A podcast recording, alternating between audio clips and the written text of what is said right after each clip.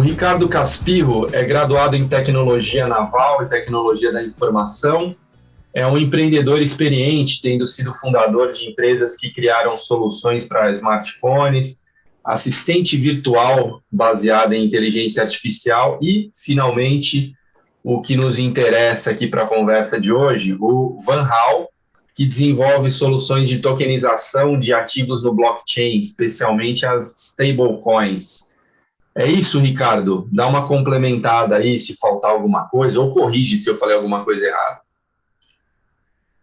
Ô, Eric, prazer, quero falar contigo. Obrigado pela apresentação. É, acrescentar ainda, talvez, todo o movimento que foi feito junto à questão empreendedora dentro da, da Baixada Cientista.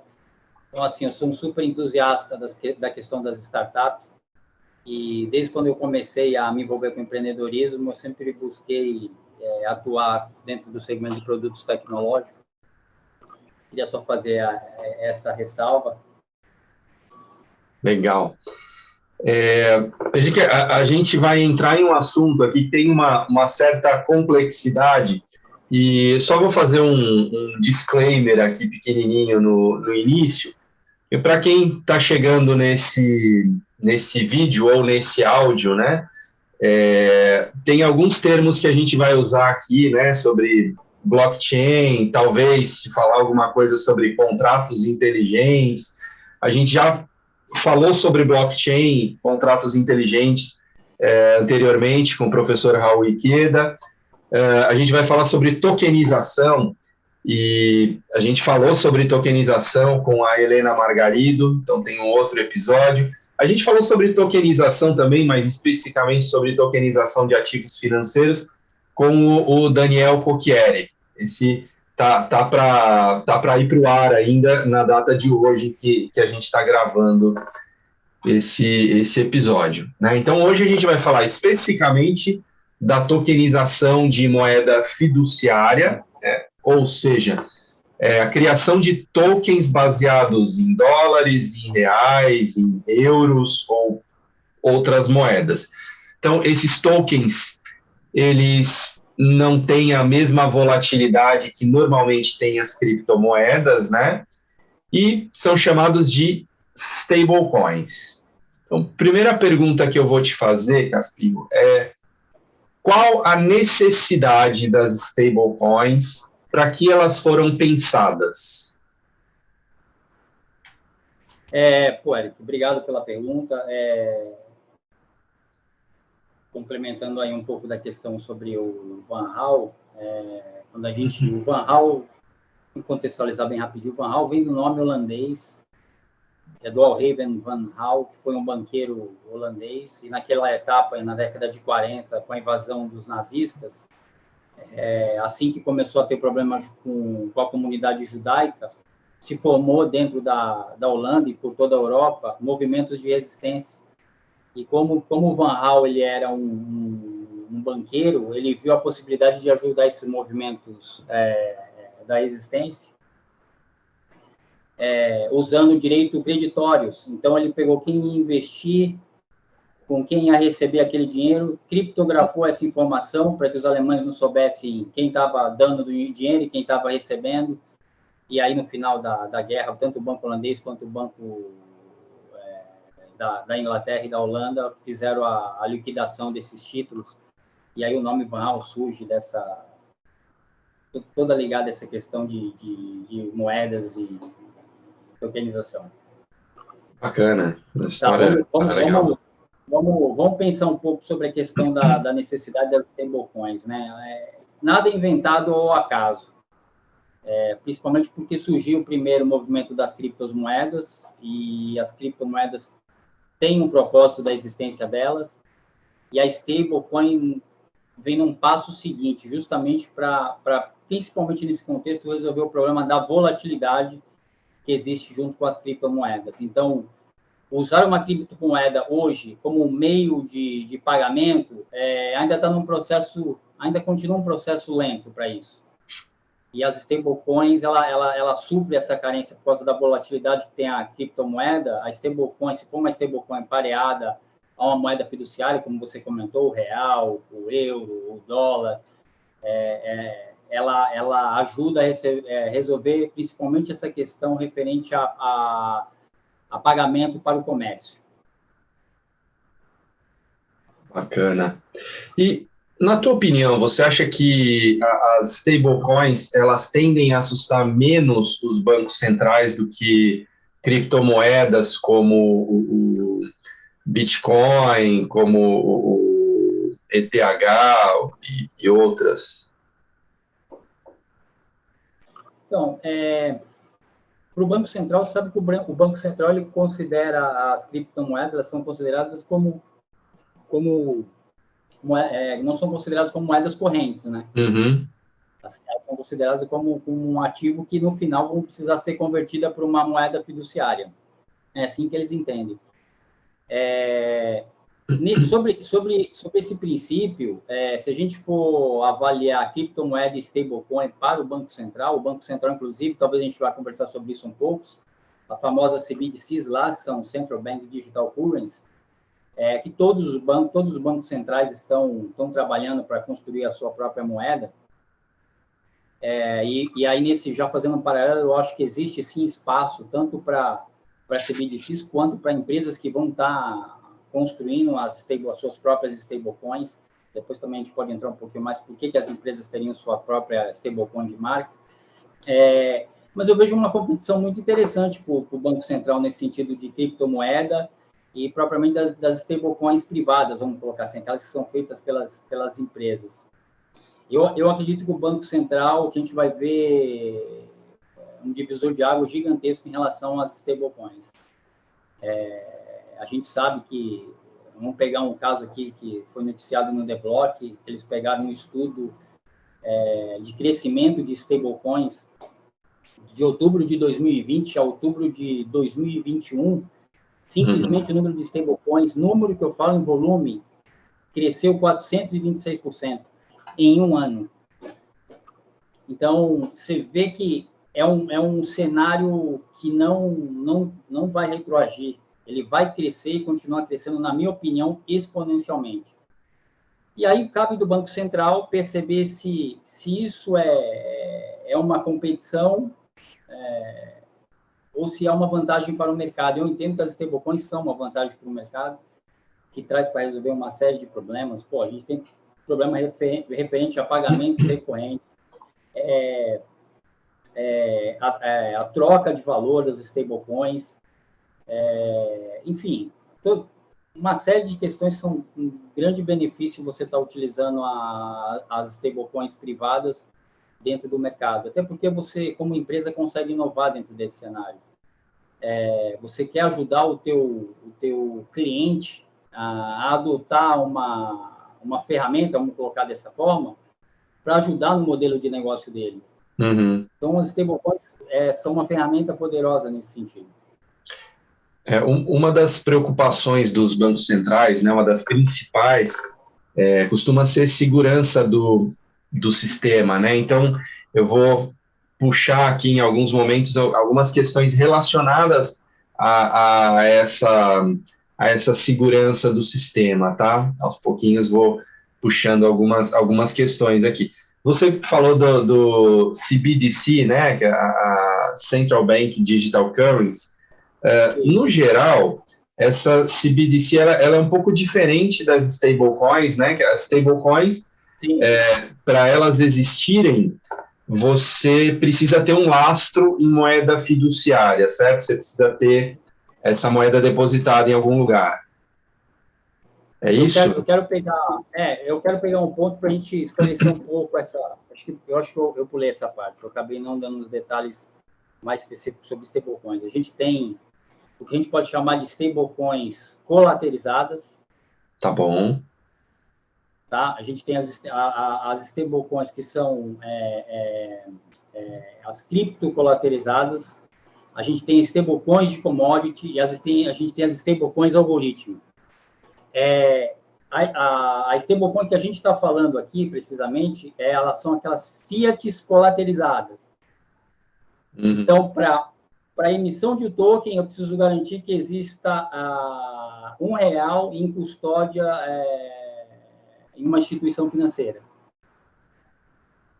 Ah, essas são as fiat colateralizadas, são essas stablecoins que a gente está comentando aqui. Né? Aí a gente tem, tem outros tipos de, de stablecoins, como eu comentei com você, é, mas a principal que a gente está abordando aqui é justamente essa que são colateralizadas pela moeda fiduciária. E, e, e essas, como é que você garante que elas estão lastreadas em moeda fiduciária? Sim, sim, tem que garantir. A gente garante isso através por meio de auditoria. Ah, tá bom. Beleza. É, e, e, e, como é que funciona, é, Caspirro, é, a amarração jurídica na emissão do, das stablecoins? Existe algum contrato fora do blockchain ou a gente está falando somente de contratos dentro do blockchain?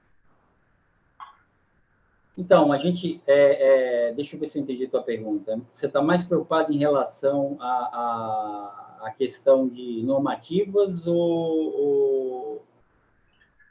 Eu estou tô, tô, tô me relacionando a, assim, você tem uma conta de moeda fiduciária que tem lá um determinado valor e você tem a representação dessa, dessa moeda fiduciária dentro do, do blockchain. Então, você tem um processo de auditoria que verifica que tem esse lastro existe, né? E aí a questão é como é que eu relaciono juridicamente esse lastro para dizer, olha, esse contrato no blockchain, esse token no blockchain, ele corresponde àquela conta. Existe um contrato uh, por fora do blockchain ou não? Não, não, não existe um contrato, a não ser o contrato que é estabelecido entre empresa e cliente mas toda a relação entre a questão da, da stablecoin é, é, dentro da rede blockchain através dos smart contracts. Então, cada cliente tem, a sua, tem, tem, o seu, vamos colocar dessa maneira, tem o seu smart contract. Maravilha.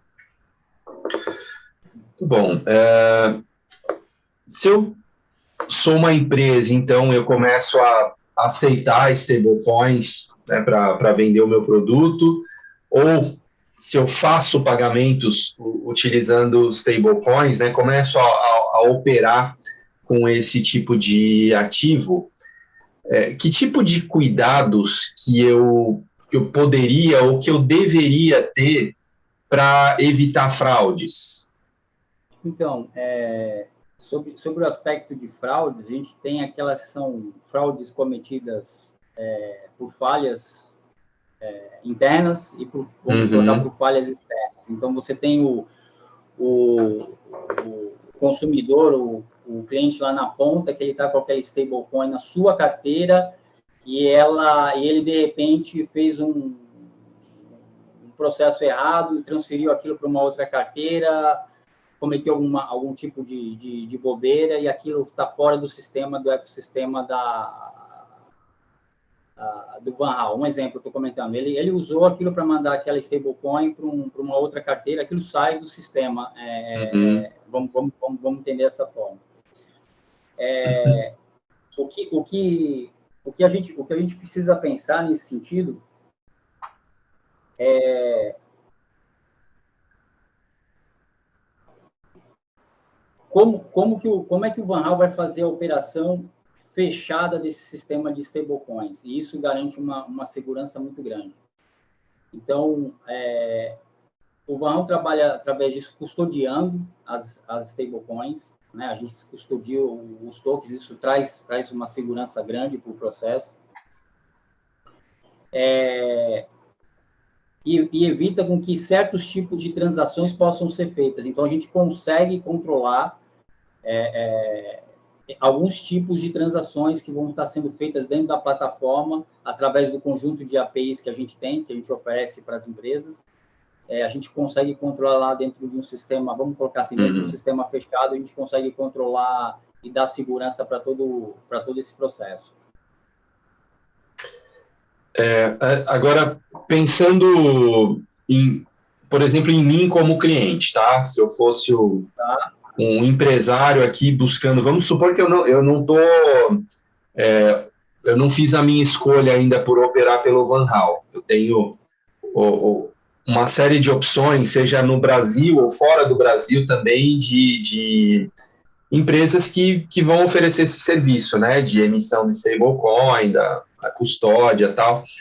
É, como é que eu garanto que essa empresa, seja o Van Hal ou uma outra empresa, é, até assim, como, como é que eu, eu, eu diferencio uma empresa séria, uma empresa que tenha essa, essa preocupação com segurança e de uma outra empresa que eu posso ter um risco maior?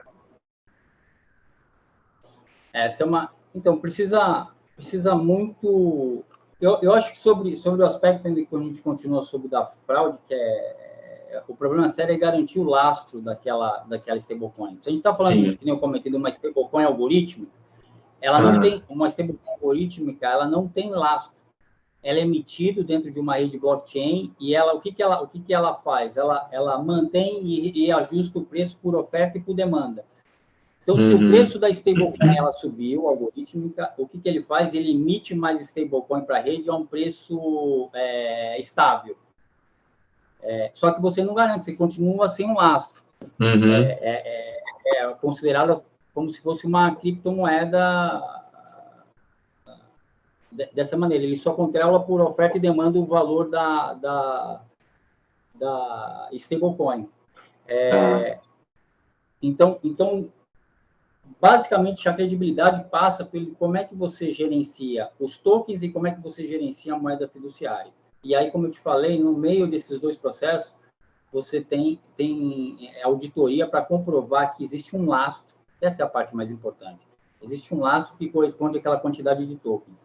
Isso é o que dá total segurança para o sistema.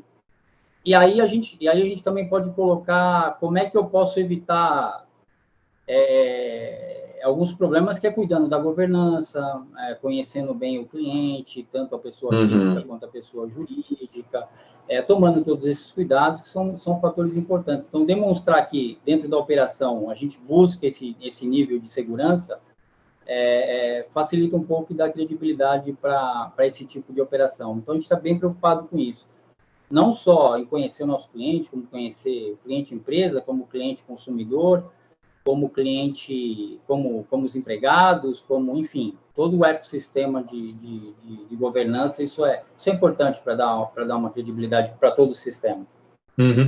E toda a operação está dentro do, do blockchain, né? Falando do Van Hal especificamente. Toda, é, toda, toda a operação é dentro do blockchain. Legal.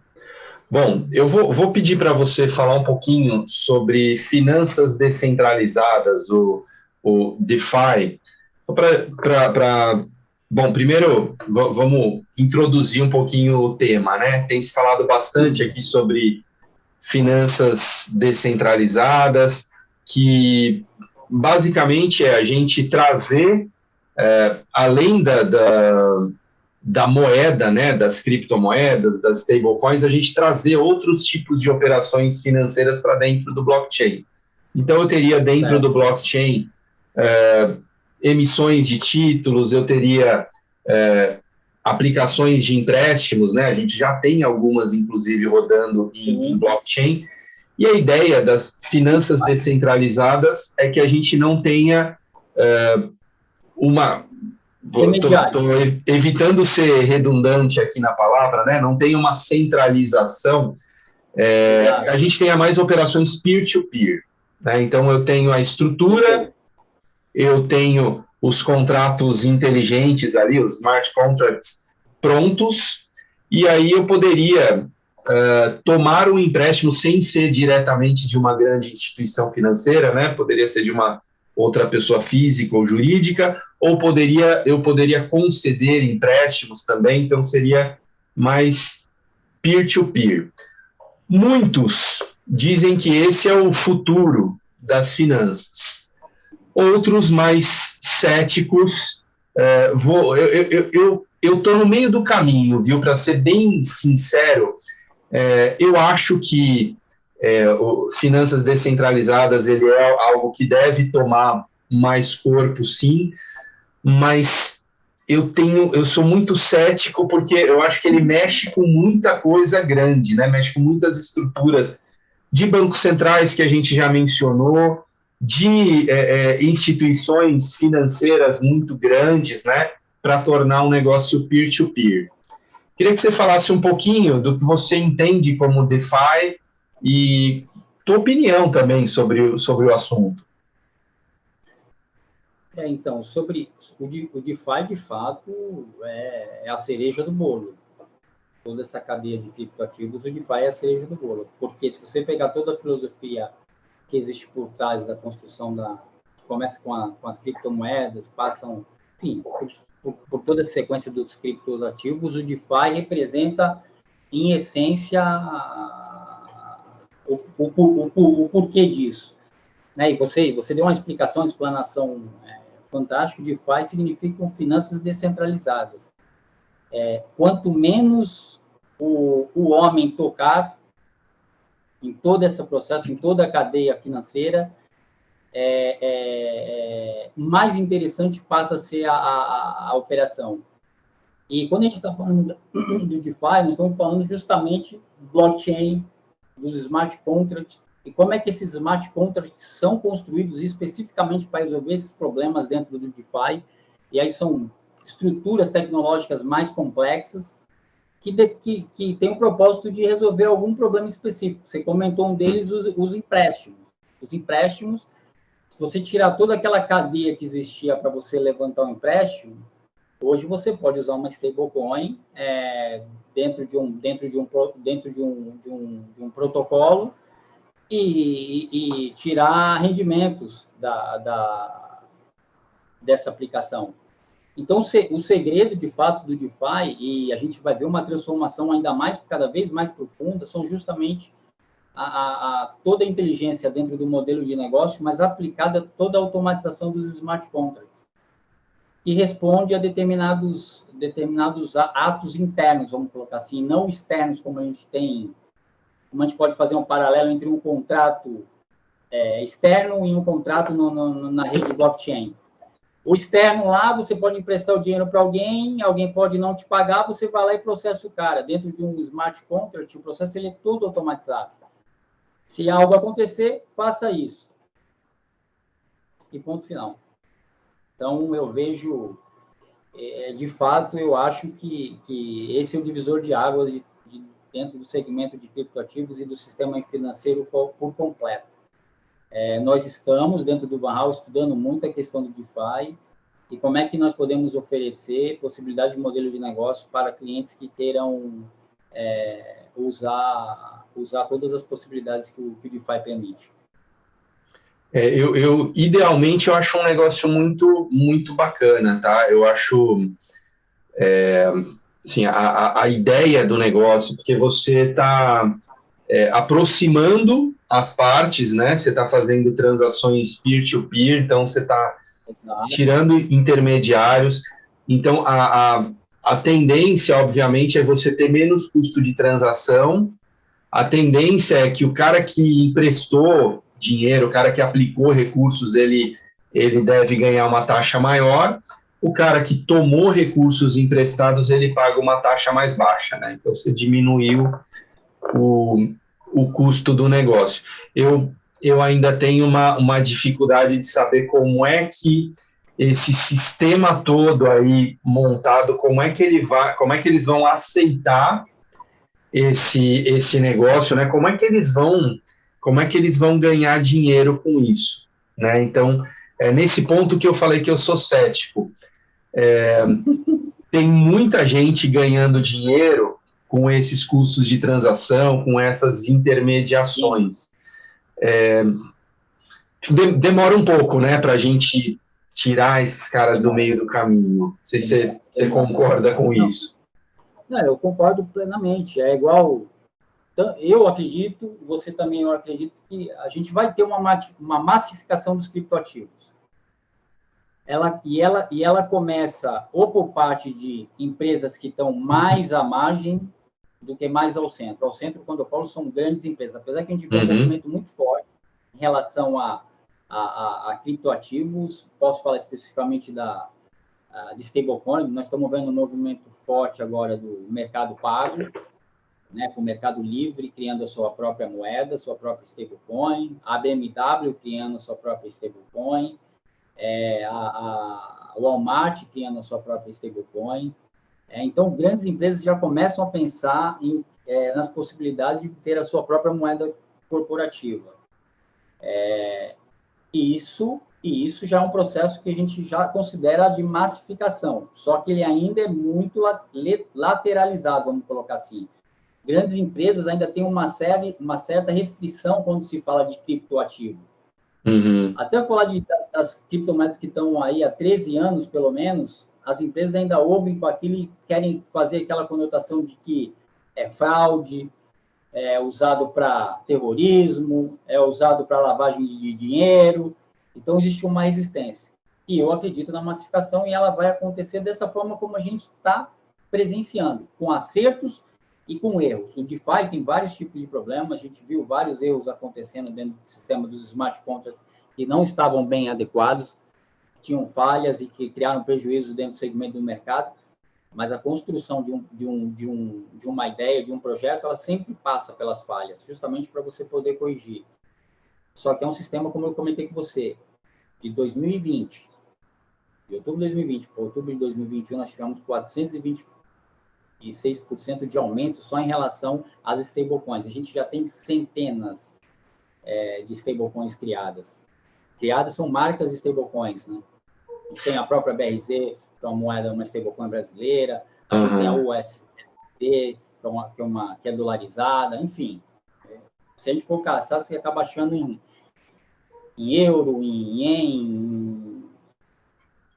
Eu não sei se você tem essa percepção também que as falhas, né, ou as, é, o, o, os golpes que a gente fica sabendo aí, eles normalmente é, eles acontecem nas pontes, né? Quando é, é você tem uma integração entre blockchains diferentes ou de um blockchain para uma aplicação fora do blockchain. É, é, é geralmente é isso, é nesse, nessa passagem de fora para dentro ou de dentro para fora do blockchain.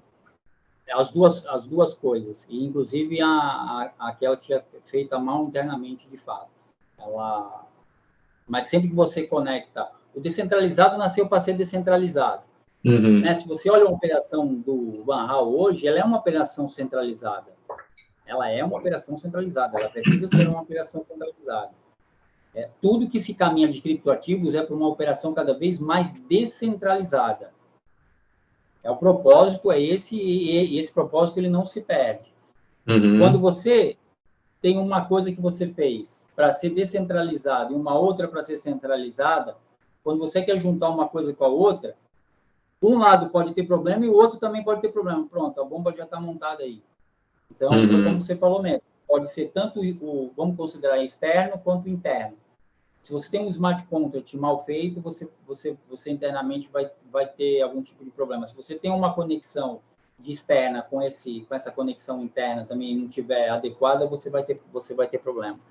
E aí é muito de, da, de testar e de, de, de, de, fazer todos os testes possíveis justamente para evitar que, que esse tipo de, de, de é, fazer as auditorias nos smart contracts com, com empresas certificadas, é, fazer os testes, enfim, toda aquela parte tecnológica que você precisa para testar, para ter certeza de que não vai ter nenhuma brecha ali possa ser utilizada para criar algum, algum problema. Uhum. Esse processo de auditoria que você mencionou no início e mencionou agora, ele, ele é um processo obrigatório ou é algo que você é, coloca para dar uma camada de segurança. Exato. Tem, tem empresas específicas que trabalham exatamente isso. Como as grandes big, as big, as, a Big Four, as grandes empresas de auditorias, a gente pode uhum. considerar que já, já tem no mercado algumas que já trabalham especificamente certificando os smart contracts. Então, eles fazem um pente fino em cima dos smart contracts, dentro do propósito do smart contract, faz os, o, as verificações que precisam ser verificadas e atestam que aquele smart contract está pronto para fazer aquilo que que, é, que é o objetivo fim dele, que foi declarado pela empresa. Olha, eu quero que o meu smart contract faça esse tipo de operação. E aí tem especialistas em tecnologia, em segurança, que justamente trabalham em cima do smart contract para testar que aquele smart contract é, é, é seguro. Bacana. Deixa eu te fazer uma última pergunta aqui, Caspiro. É, voltando para o DeFi e para a gente juntar o, as duas coisas aqui, né? Você acredita que as stablecoins elas serão tão utilizadas em, em aplicações DeFi quanto outras criptomoedas? Eu acredito. Eu acredito, sim. Eu acredito. Eu acredito. É, quando, quando, quando a gente estava desenhando o Van Hal, e é um grande desafio, porque as pessoas acabam sempre perguntando a, a, sempre a mesma coisa, né? Por que, que uma empresa vai fazer, vai ter a sua própria moeda corporativa? É, e, e, a resposta tá, ela, ela, é simples, porque de fato é, quem constrói credibilidade não é o governo, não é o Estado. E ninguém acredita, ou, ou é, ninguém acredita. Alguns, alguns até acreditam, mas ninguém acredita. Agora, as pessoas costumam acreditar em, em empresas, de, em boas empresas, com empresas de credibilidade. Isso uhum. tem uma diferença. Tem bastante, tem bastante diferença entre você acreditar na moeda estatal, numa moeda que é estatal, mas é que é, a, é, é, é atrelada a uma corporação, a uma empresa. E as pessoas acreditam muito em corporações que atendem bem os seus clientes. Por isso que eu acredito que a gente vai ver uma massificação é, de stablecoins dentro do, dentro do mercado, dentro do grupo, enfim.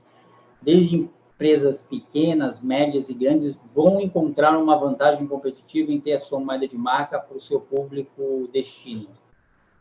Porque essas marcas trazem em si a credibilidade que elas têm dentro do mercado. E aí a gente tem aplicação de stablecoins em segmentos como IoT, a gente, a gente tem projetos em discussão dentro do segmento de IoT, é, onde você consegue, através de processo de fracionamento é, da moeda fiduciária, permitir com que máquinas conversem uma máquina com a outra e uma emita, através, usando a solução do Van Hal, emita o, a stablecoin para o parceiro A, para o parceiro B, para o parceiro C, são máquinas conversando com máquinas e emitindo, e emitindo moedas através da produção do item, ou resolvendo um cálculo, ou, ou mandando um drone entregar uma comida em algum lugar, enfim. Uhum. É, são, é, são, coisas, são coisas que a gente não imaginava que seriam possíveis e hoje são possíveis. Totalmente possíveis. A IoT é, é um segmento muito forte e, e tantos outros, quanto remessa de valores, é, que né, realmente as stable passou, nasceu forte nesse sentido de remessa de valor, porque elas são extremamente eficientes para esse processo. É, e, e, eu, e, eu, acredito que, de fato, a gente vai ter muitas empresas criando a sua própria stablecoins ou usando stablecoins de, de, de terceiros. E aí depende muito do desenho do modelo de negócio e como usar como usar as stablecoins, porque eu sempre costumo comentar que a maior invenção do ser humano foi o dinheiro. Uhum. Nenhuma outra invenção é tão superior quanto o dinheiro, nenhuma. É, e agora o, o, ser humano, de novo, está trazendo uma nova camada para cima desse problema. E a gente vai ver é, N outras soluções aplicadas a, aos chamados dinheiro. Né? Bacana, muito bom, Caspirro. Cara, super obrigado aí pela conversa, muito, muito útil mesmo. Valeu. Valeu, Eric. Eu que te agradeço pela, pela, pela entrevista. Obrigado. Valeu.